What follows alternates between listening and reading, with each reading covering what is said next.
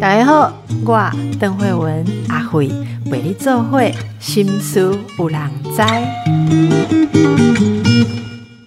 大家好，今天我们的来宾是台湾父亲权益协会的理事长，台湾父亲权益啊没错。大家知道我们的节目常常谈这个做父母的心情，我觉得这是大家很重要的一件事。如果没有办法把自己人生过好，小孩就也不会照顾得好。哈，先欢迎蕨类爸爸。对各位听众，大家好，我是台湾父亲权协会理事长蕨类爸爸。是我们今天要来请教蕨类爸爸的哦，相关的是儿少全心会有一个这样子的机构哈，他有策划了一个著作，叫做《听见孩子的声音》。听见孩子的声音是透过一篇篇的故事，描绘出家事案件各种的样貌啊。孩子有很多无法说出口的心声，希望能够被听见。我们来请。绝对爸爸先跟大家介绍《听见孩子的声音》这个著作。OK，呃，其实这本著作并不是我们自己协会所呃所编撰或者是编辑著作的哈，它是国内的儿少权益暨身心促进协。促进协会所写的，那他们的组织呢，其实集合很多社工啊、心理师啊，甚至律师，好所的一个民间团体。那他们呃里面的这个心理师有很多位都去担任司法院好所安排的这个程序监理人。我们等下等下可以聊一下什么叫程序监理人的哈。那他这些程序监理人在司法案件里面所观察到这些呃亲子互动或者是孩子的问题，好，然后影响我们很多的家庭。那他们就把这样子观察的这些个案呢集合成册，然后这针对这个个案呢，或者他们遇上的问题，给一些建议。所以这本书某种程度上虽然是在描绘呃已经进入司法案件的这些家庭或个案啊，其实它也是呃等于是某种程度的亲子教育的一个教科书啦。是，那你可以跟大家说一下，它里面你说进入这个呃法律程序哈，会像是什么样的故事，什么样的孩子跟家庭，可以跟我们分享你印象比较深刻的故事，好不好？其实里面呃大概有描绘了十几个个案哈，那当然就是以我个人的这个生命经验啊，或者是说诉讼经验来讲，呃，我会比较。看重或者说我哎，对我留下深刻印象，大概都是会面交往的个案。会面交往，对对对，就说离异家庭呢，离婚之后还我我们说你说。比较具体的例子，因为 OK，你你们讲这种都法律名词是不是？离异家庭啊，会面程序其实就是夫妻离婚，对对对，闹离婚啦，办离婚的时候，或者已经离了婚啊，然后小孩子的监护权可能在一方，在双方或协议成各种特别的 情况。是，可是这个我要。看小孩，父母要看小孩的时候，叫做会面嘛，哈，他会面交往，就是说你跟孩子的互动这样的哈。这个这会面交往的 很复杂，很很很很多人会听不懂。是是是。那这个过程是像这些案例里面有什么问题？呃，通常呃有一个有一种比较典型的太阳，也是很多人都就就是这样的家庭都遇上一个问题或困难点，就是说呃有时候孩子会突然讲说他不愿意去看另外一方，比如说孩子跟妈妈住，然后他。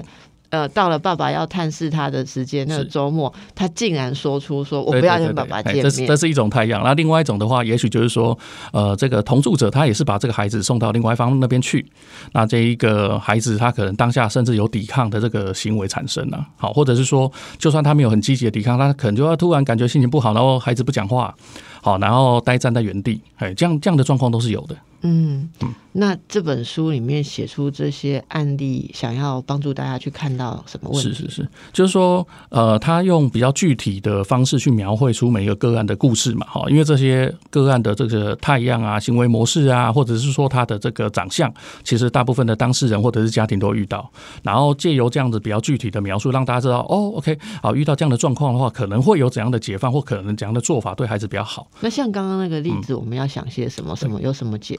以这样的一个做法来讲，其实呃比较形而上的一个层次，就是有点像邓医师跟那个黄律师讨论那一集嘛，就是说合作父母或共亲子父母哈啊，当然这样子的目标是感觉是很崇高或或者或者是说呃一般比较抽象一点。可是以这本书的著作来讲，他就会实际跟家长讲哦要如何做好怎么做。那以这个心理师的建议哈，通常都会这样子讲，就是说，其实孩子的这种受压，他可能来自于各种方面的原因呐哈。其实有时候也不一定是照顾方的离间。好，因为孩子面对这样的一个交接的场合，他知道父母之间是有冲突的，哦，他在那样的场合他无法自处了，好，所以以呃专家们的这个建议的方式，可能就会有很多元，比如说应该要很呃用一个适当的方式去跟孩子讲说，父母之间遇到这样的问题，好，针对不同年龄层的孩子可能会有不同的说法，那或者是说以这个家长的角度来讲，就要去塑造一个。相对于给孩子来讲，不要那么有压力的一种交接的环境或场所，或者是情境。我可不可以举个例子？例如你身边看到的哦，呃，怎么样的环境，孩子会感受到无法跟双边父母都来往？他们是害怕什么，或遇到什么困难？好，我我我个人观察，或者说不论是从这本书，或者我个人的观察，其他的个案就是这样。一般的当事人他会认为说，哦，所谓的环境是不是就是一一个场所的意思？好，比如说呃，在警察局交接，或在法院交接，或是不是感觉那种紧张的张力比较大？你是说在警察局？对对，有有的个案。会在对，没有错，没有错。哦，就是在那边当场交接了，或者是到呃某些公家机关，比如说法院。可是我自己的理解哈，并不是这样。我的理解是说，其实那样的一个情境的压力，通常是来自于这个父母的。双方的给予孩子的直接或间接暗示的一些言行，然后比如说出门前啊，我就感觉这个爸爸妈妈或妈妈一一直一一脸臭臭臭的感觉，好，或者是爸爸妈妈提到对方的时候就心情不好。那孩子去连接这些事情的时候，他当然会会自然而然去想说，这样的交接情境可能是一个很紧张的一个环境，或者是说，哎，我我也不知道该怎么办，然后就会有这种压力。所以，我我的理解，它并不是一个单纯的硬体上的一个场所的选择，而是要回到说，父母对于这个。孩子哈，去如何去谈离婚，你去如何去谈这个会面交往或交接的这个情境哈，其实关联性是反的比较大。所以，其实回过源头来讲的话，其实还是要回到如何改变爸妈的观念呐。假如是爸妈的观念没有改，比如说我我一讲到前呃准前妻或准准前夫，然后都是心情不好，然后语气会改变，其实孩子都是可以觉察得到的。哦，是，所以在这个会面的辅导过程中。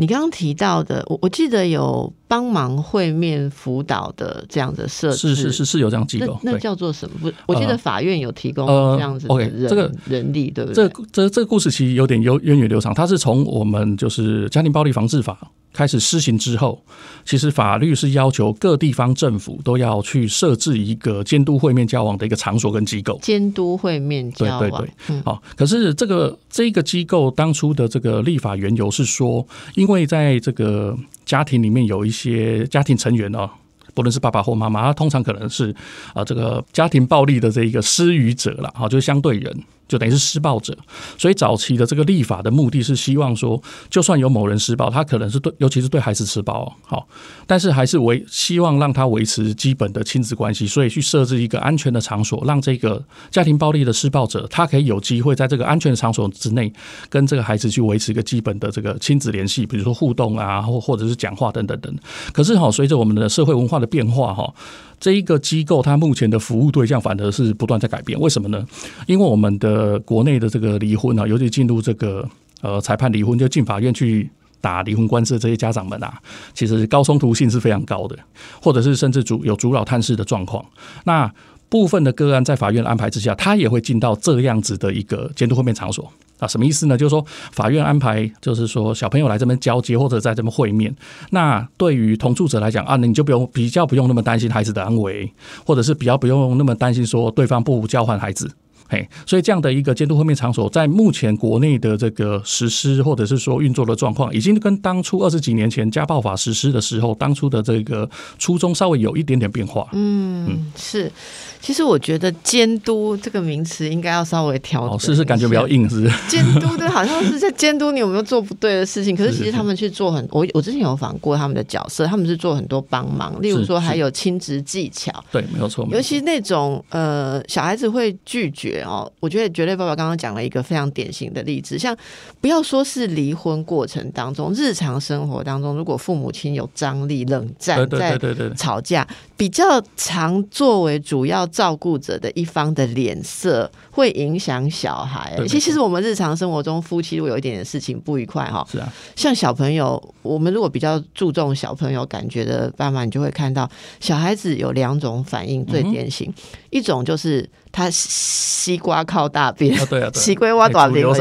我平常都要靠妈妈，好，什么作业、什么吃饭、什么准备衣服、洗澡，什么都要靠妈妈的。我就跟妈妈一鼻孔出气。气，哎，隐隐约约感觉到爸爸让妈妈生气的时候，我我走过爸爸的时候，装装作没看到哈。啊，我看过小孩子这个爸爸抱怨说，哦，呃，我如果跟他妈妈吵架，小孩子经过我的时候说，哼，这样子，走过爸爸旁边，哼，这样的哈，啊，他哼一声，连妈妈都吓一跳，因为连妈妈都不敢这样哼，是是是。可是小孩子会把。他比较他他比较表示一下忠诚，对，可是表示忠诚，可是表示忠诚的时候，小孩子内心就受到伤害，因为他并不是不爱爸爸。那另外一种状况，有的小孩是。他可能平常跟两边的关系都蛮密切，好，例如爸爸跟妈他的互动，妈妈跟他互动都够密切，两边他都不想失去的时候，他没有办法，他对他讲西瓜是妥中分，没有大小边的时候，他就采取疏离，你就看到小孩子自己关起来，然后或者自己闷着，好，然后他跟两边都怪怪的，远离战场的感觉。对啊，万一父母这样子在冷战更久，这个小孩就变成跟两个都不亲近，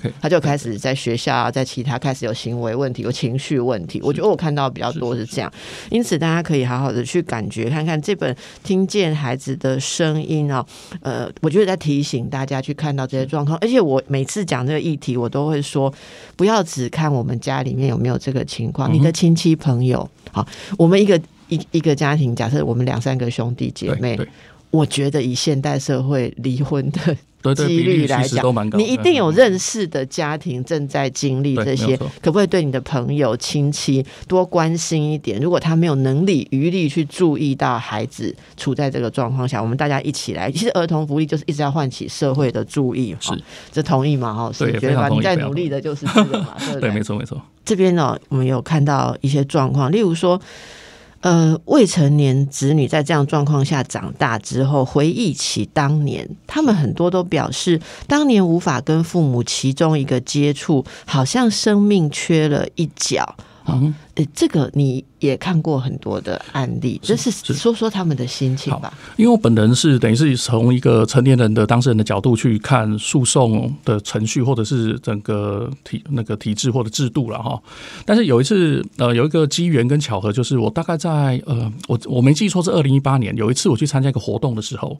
呃，另外一个活动啊，跟我们自己协会无关哈。结果呢，那个主持人突然这个一时兴起，就是邀呃，就是邀请大家这个参与者说，哎，你今今天是怎样的机缘来参加我们今天这个活动啊？请大家自我介绍这样子。那是一个以日剧去说明家事案件的一个座谈会。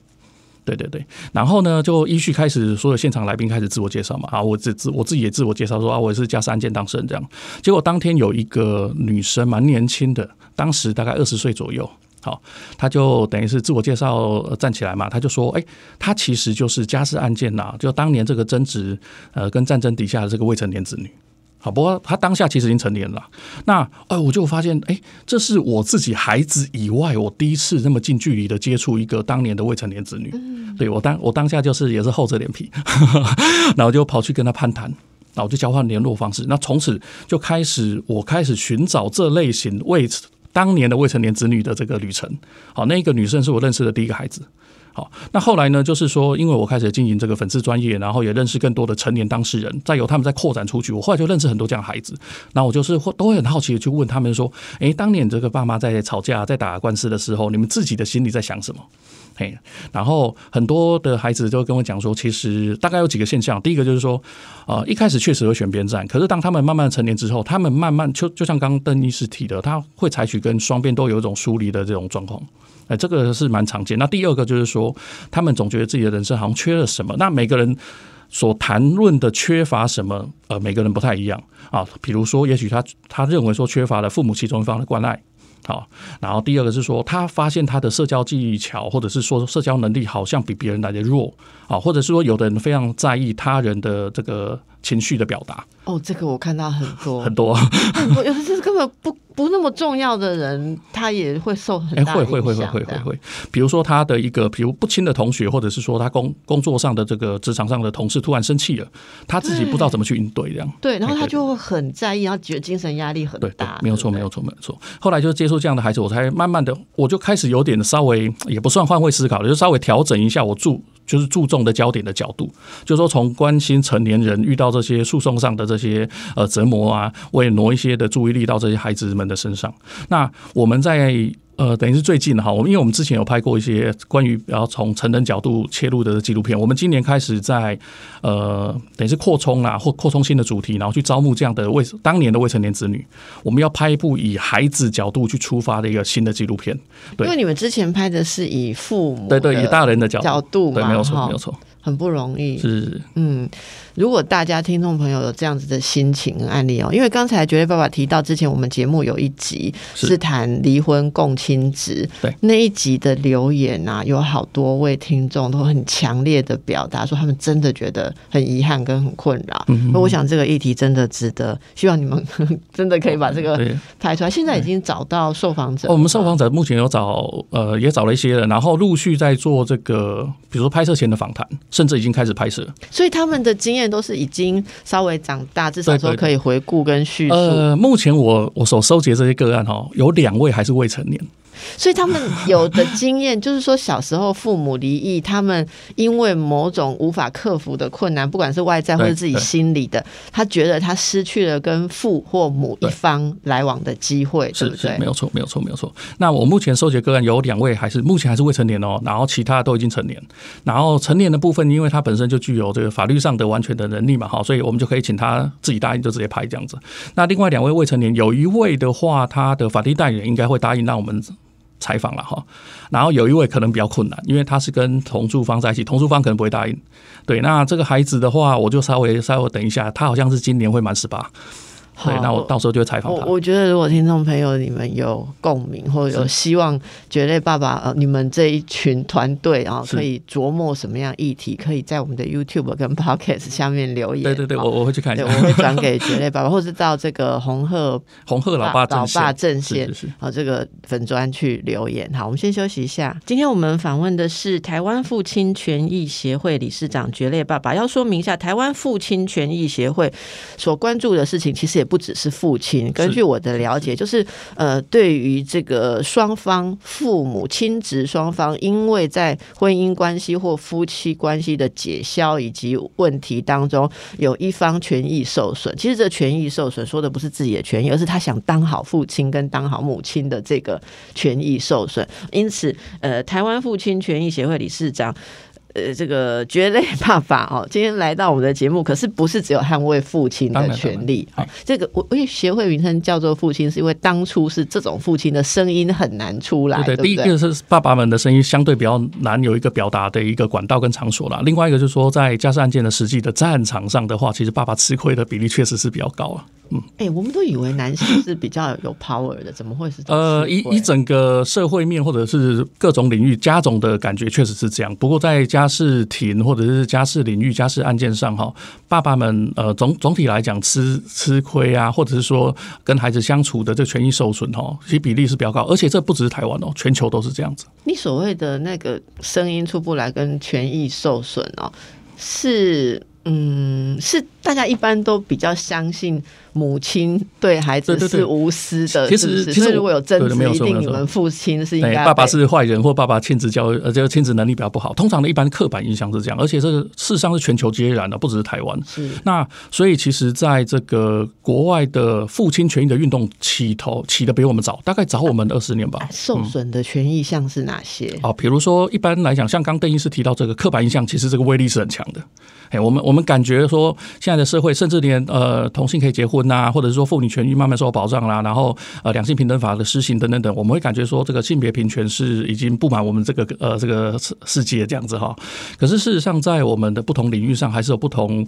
面向的这种性别歧视，那爸爸们的亲子能力，或爸爸们跟孩子相处的感情、亲子的维系等等等，在家事庭上啊，通常都会呃比较维持旧有的那一套刻板的印象跟这个呃延续了哈。比如说，我人生第一次开庭啊。呃，也不是什么车祸案件，不是哈，就是真的是因为家事案件。那我人生第一次开庭的时候，那个我跟我前妻就在法庭上嘛哈。那呃，那个法官当当时是女法官啊，就是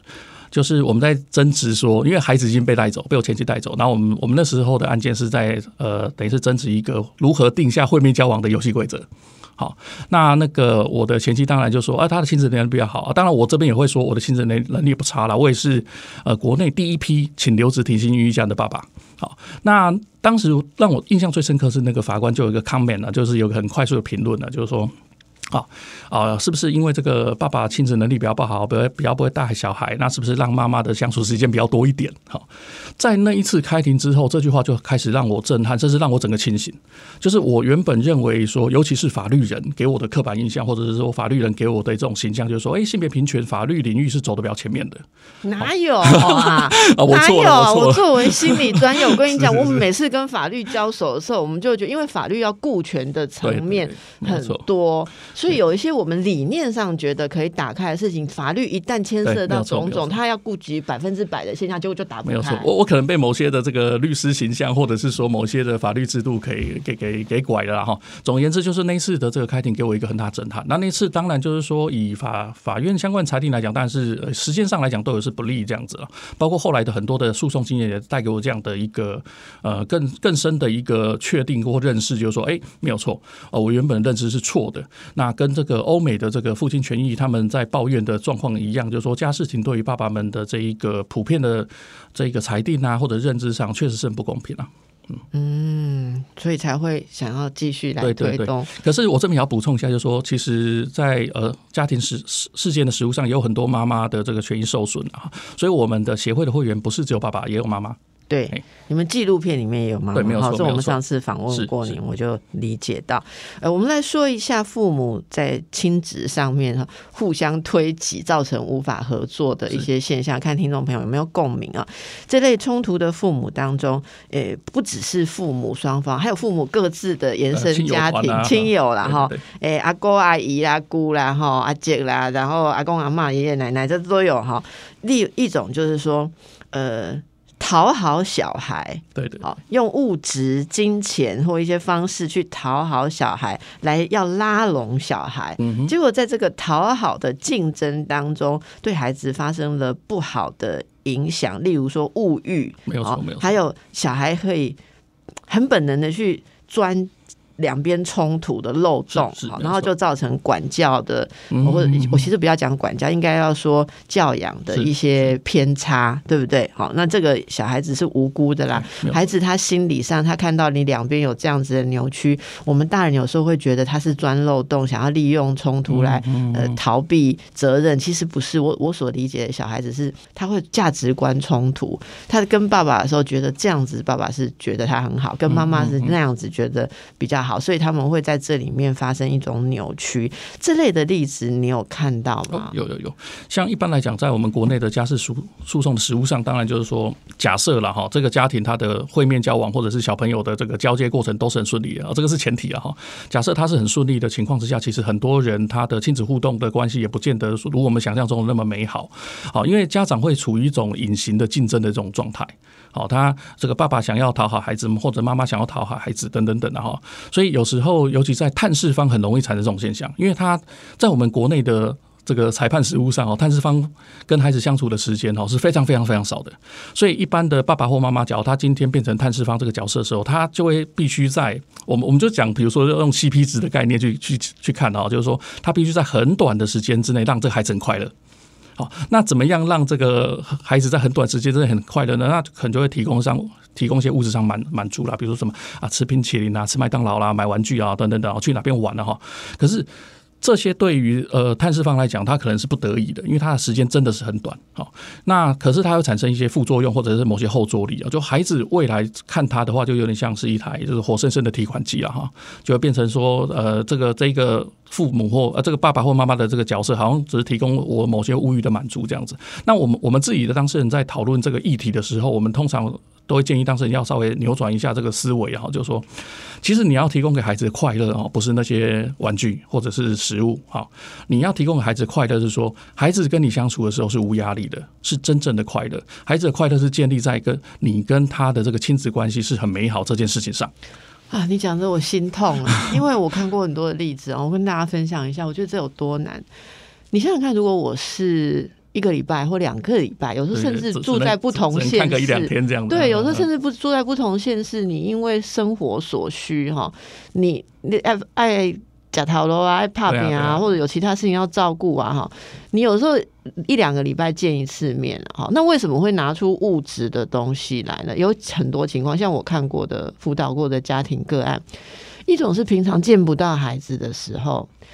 他们走在街上看到一个什么，也会想到这个我的孩子可能适合。没有错。那这套书好像上次他有说在看，要出新的一集了，我们就把它买下来。哎呀，平常那个前夫前妻又不让我们联络哈，按了坑哎，对不对？放到下一次见面哈，然后可能你一路上有时候那个真的思念小孩的时候，你从早到晚看到每一个东西，你都觉得你都会想小孩可以用。走到文具店都觉得说这支笔上面的那个卡通，像我现在拿的笔也是我女儿喜欢的卡。通 图案哦，就是你就会你就会想，因为见不到面，那在思念他的时候，其实你就会把跟这个小孩有连接的东西想要买起来。然后你见面的时候，有时候你越久没见面，你积的东西一大袋。你你我我只问一件事啊，像我们家阿妈哈，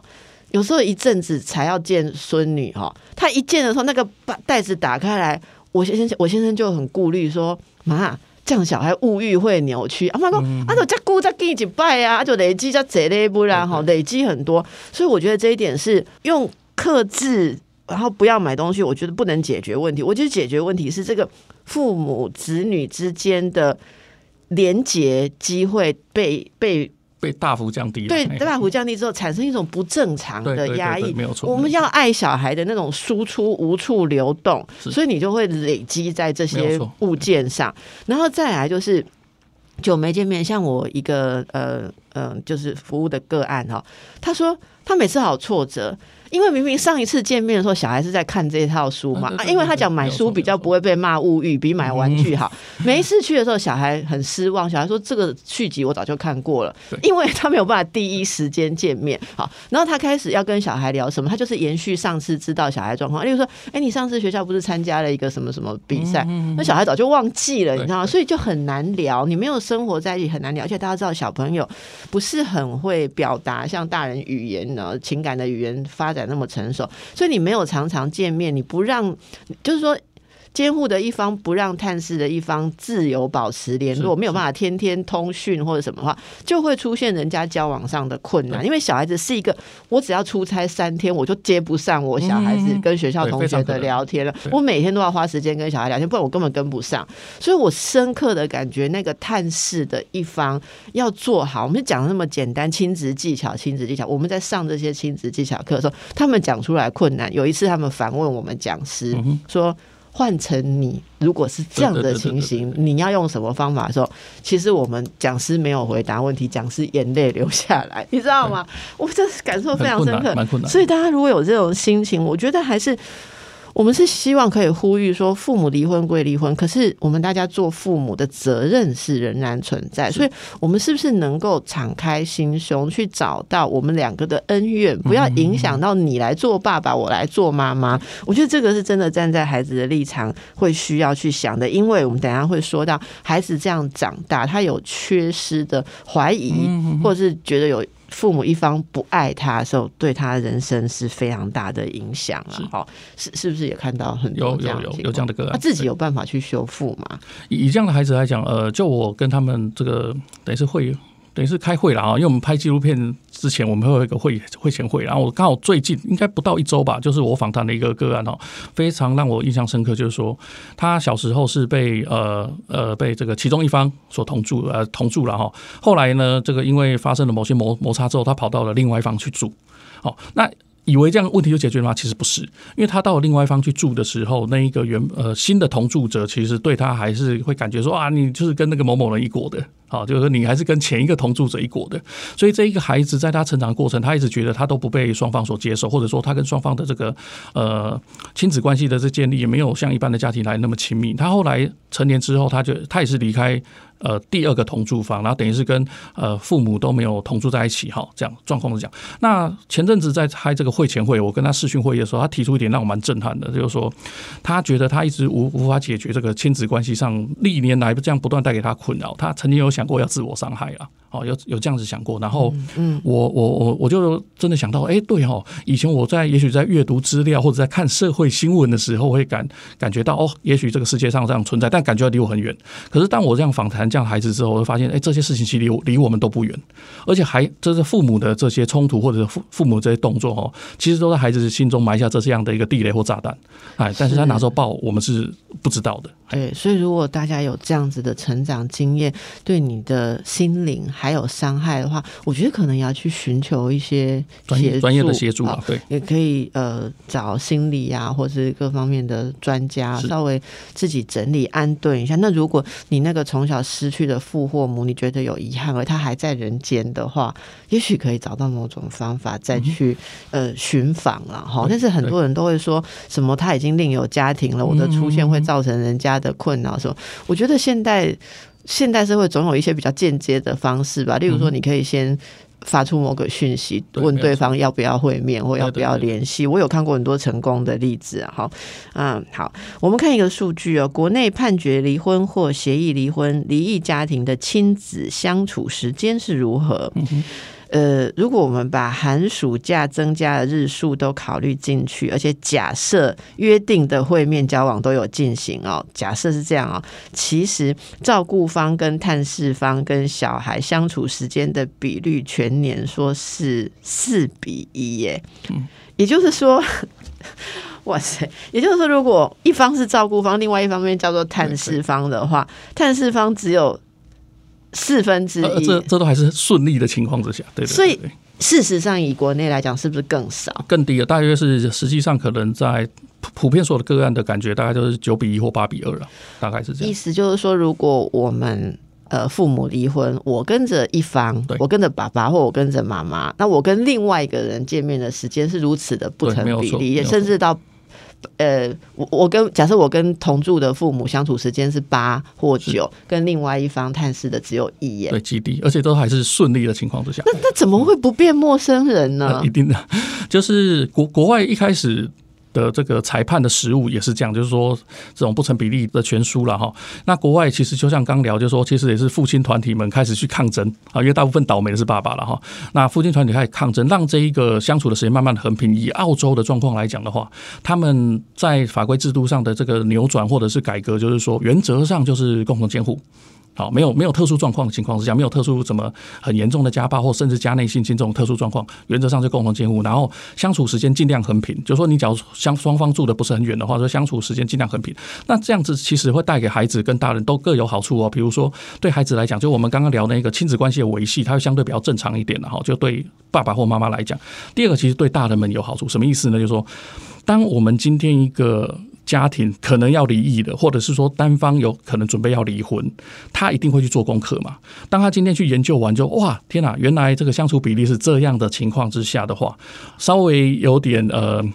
有我不能说遏制啦，就稍微有点做功课，或者是稍微有点提前规划的人，他当然不想成为少的人，他就会开始会有抢小孩动作，会有阻扰探视的动作，因为这样才能确保他成为那个九而不是一啊。所以这个真的是相关的一些后续，应该整个改变这种离婚父母的。文化是是是，由于网络科技跟资讯工具很发达，很多这种有控制欲的家长一方哦，可以用这些东西去阻挠孩子跟另外一方相处。对我遇过一些所谓探视方的爸爸或妈妈哈，说连小孩子回他 email、脸书跟他互动，那都不一定是小孩回的啊。对对，而且。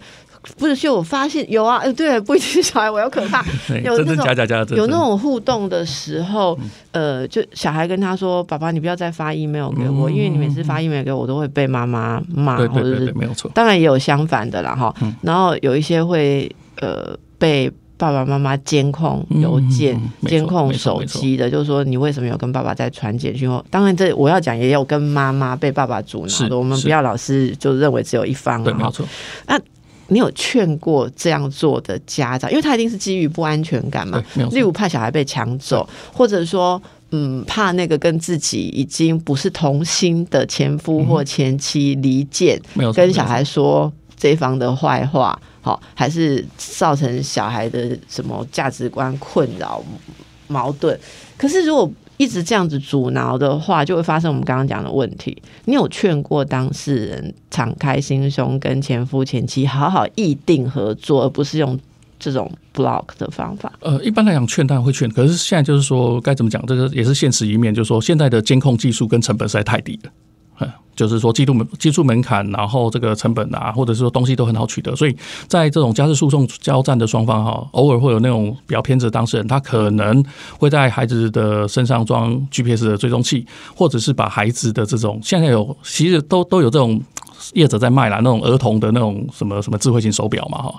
那乍看之下很像是个手表或者是手机，其实它就是在监控孩子的行为，或者是说他的行踪，以及甚至是偷录音的这个状况，哈，会有这样的骗子当事人去做这种事情。可是，可是我想提的就是说，其实这个还是要回到那个，不论是在邓医师节目上提过，就是说那种合作父母的观念，哈，其实一直很难推展，他他处于一种有点像政令宣导的这种阶段，所以大部分的父母听不进去。可是某种程度上又不能去怪这些父母。为什么呢？因为这些家事诉讼的程序逼着大家必须作战，逼着大家必须害怕对方，必须去提防对方，说啊会不会临时反抢小孩？好，因为在我们实务上控制了人质，或者控制了孩子，他就占有诉讼上的一切优势。所以这样的一个起心动念，这样的一个诱因，会导致很多的当事人，也许他原本生活中不是那么偏执的，他也必须为了这个制度去做某些的反应。所以这种莫名其妙的这种监控啊，哈，这种这种现象才会产生这样子。那我我另外想提一个，就是说。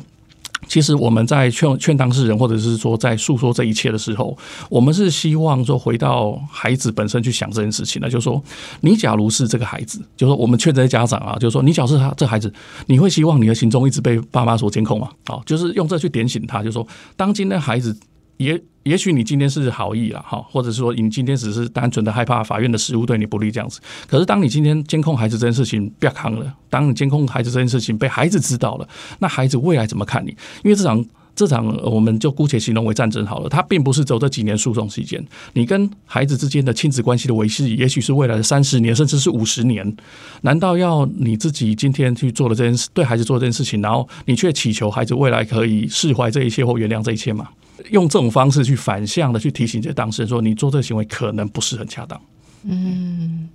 那种害怕，你说掌握孩子才能掌握诉讼的优势，是那个相关的优势，指的就是监护权或跟孩子同住的权益嘛？监护权、同住的时间哈，或者说探视的这个操盘的这个主控性，哎，大概是这样子。哦，真的觉得。两个人结婚生出了小孩，然后要分开的时候，小孩真的好无辜，非常无辜。对对对，可是这个也是我们的目前的制度或文化使然啊。所以其实回到源头话，除了我们刚提的这种共妻者观念要推广之外，其实还是说我们目前的制度或程序上的改革空间还蛮大的。例如呢，你们觉得还可以怎么？像我们刚提的，就是说相处的时间，其实这个迷失就要开始去打破嘛，哈。那第二个就是说，我们目前的呃审理实务啊，或者家事案件的这个诉讼程序上啊，我们对于不守规矩的那一方几乎是没皮条。所以其实大家就会开始去心中去算计嘛，哎，我我我需不需要成为一个守规矩的人？守规矩对我有利益吗？还是说不守规矩，其实我的好处比较多？哎，那守 守规矩，我们讲的规矩是你们协议会面的频率，比如说依照这个协议或法院的裁定这样的。那大家会不想守规矩的动机是什么？例如说，每次跟你见面之之后，可能我们的小孩。就心情会被扰动，然后我可能就要再花一些心力去稳定他。我很厌恶这样的工作，这也是其中一。这是其中一环，但是这个的影响性，其实在实物上反而不是那么彰显。实物上最主要的问题都是阻扰会面，或者是说，呃，先抢孩子以及反抢孩子。好，这实物上比较冲突比较剧烈的个案，大概就是这样子。那为什么他们要抢呢？呃，因为控制了孩子，几乎就可以赢得战争。赢得赢得，不论是监护权啊，或者是探视的这个主导权这样子，所以其实这等于是诱导当事人不断的去，我不能说犯罪，因为他不是刑事犯罪，就是说等于是诱导当事人他不去守规矩。因为那如果赢得了之后，如果已经协议好，对，离婚都办好了，为什么还是要阻挠探视呢？呃，有时候其实就是撇开我们的诉讼，假设他是已经没有在诉讼的阶段的话了哈，就是说有时候去阻挠。对方的探视可能就是自己的这个控制欲的彰显，或者说希望孩子尽量的减少跟对方的往来，哦，希望掌握孩子的所有的决策权，包括什么？因为孩子生活中有太多的决策权要处理了，比如说教育，啊，比如说购物啊，甚至连买个衣服，可能双方都可能也许有争执，就不希望小孩受到另外一个人的影响。对对对，就是小孩完全都这都是在我的麾下，在我的控制的这个影响力范围之下。这个难就难在两个人会离婚，一定有对对方的价值观难以忍受之处啦。好，那所以就很不希望自己很在意的小孩，因为离了婚，有时候就觉得我就最亲的人就剩下小孩了，这几个小孩，我这一个小孩，我怎么能让这个小孩再出差错？就是有时候离婚之后的那种失控感，对婚姻跟人生暂时的失控感，如果没有得到处理的话。就会想抓紧这个孩子，会会会。那由不得这个孩子发展出超越自己想象的状况，这时候就想要阻止那个不认同的另一方。我我就已经不认同你了，我怎么可以让你影响我的小孩？很多人都是这种想法。这个就是刚才绝对爸爸讲的掌控欲的心理状况。我其实你在讲的时候，我回想说，我曾经一起讨论过的，有些父母想要克服自己这种掌控欲，可是他们不会说自己是掌控欲，其实对他们。而言，他们感受到的是不安全感跟受威胁感，就是说，呃，小孩子就是其实很多人离婚根本就是因为互相对教养的态度不同，开始关系恶化，开始吵架。然后就是说，我们看过的家庭啊，一方可能就呃看不惯另外一方，呃，对待小孩太过于。呃，例如说太过溺爱啦，或太过不关心呐，这两极都有。对，好，呃，把两个人之间关系的不满用小孩来做文章，然后到后来这点没有办法觉察的话，小孩就背负了父母之间的这个冲突。好，那这个，这个你你。管控这个小孩不受另外一方影响，其实是不会解决问题。我觉得还是自己，甚至双方。我们每次这样建议的时候，那个，我们的案主就会很头大。他说：“我好不容易跟他离婚，就是不希望生命当中跟他有交集。然后你还叫我跟他一起坐下来讨论现在这个孩子的心态，孩子想不想跟我们见面？我还要帮助那个。”不会跟小孩相处的他，跟小孩建立关系，我怎么那么倒霉啊？哈，就我已经在婚姻中的权益都放弃了，责任我都还有，那我们其实就会同理他的苦楚了，因为他自己内心一个也是一个没有被照顾好的孩子。其实我觉得真的蛮不简单的。啊，人生如果要进入婚姻，其实就要面对这种种种考验。但是我们一般的那个民众在。步入这个结婚礼堂前都没有去考虑到，其实他对于孩子的教养以及跟双方是跟对方是必须要合作，一般的没有这种觉察了。那怎么办？觉察就是不要结婚吗？其实就是说，等于是婚前或者是说相关的亲子教育的这个铺陈或者是推广，其实还是很重要了。因为不然，大部分的观众呃，或者是说民众没有这样的观念，他其实步入婚姻甚至到离婚的时候，其实不不只是互相伤害，甚至更伤害孩子。我是觉得亲职的赋能哦，就是我们整个社会需要提供更多的资源跟帮助。我觉得很多人都是，嗯，像上战场一样，然后迎接来一个小孩，然后两个人都经历极大的痛苦跟呃煎熬，然后拼着用自己。懂得会的或习惯的方式去养小孩，但是那真的很不容易哦。当夫妻变成父母的时候，经历的压力跟考验，身心都非常的大。所以我个人是，嗯，蛮希望可以看到有更多的父母被支持，而不是只有。道德的宣导说，你一定要跟另外一个人合作。你要，因为我我真的实物在处理上，他们描述给我的那个另外一个人的状况，你真的会很同理，说这样的人到底是要怎么跟他合作？两边真的都要成长。哈，好，非常感谢绝对爸爸给我们带来这个比较小的声音，到一般比较小被听到的声音的思考。希望大家无论婚姻状况如何，都能够好好的合作。好，希望孩子们都能得到最好的照顾跟权益。今天我们就到这里了，祝。福大家。